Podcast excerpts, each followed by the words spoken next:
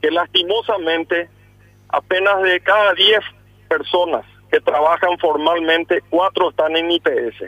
Y a esas cuatro personas hemos podido llegar a 250 mil con el beneficio de la compensación por la suspensión laboral, por ser trabajadores formales. Imagínate si esa diferencia de seis personas que no están hoy en IPS hubiesen estado. El beneficio del IPS hubiese llegado a más de 500 mil personas. No sé si se sigue lo que la idea que estoy transmitiendo. Sí, sí, sí, sí, se entiende. Se entiende. Y bueno, ¿y, ¿y qué hace falta para que eso sea posible? Ya hace falta educar, reeducar, socializar, compartir y principalmente cumplir la ley. La ley dice que los empresarios deben de incluir a todo su personal dentro del IPS.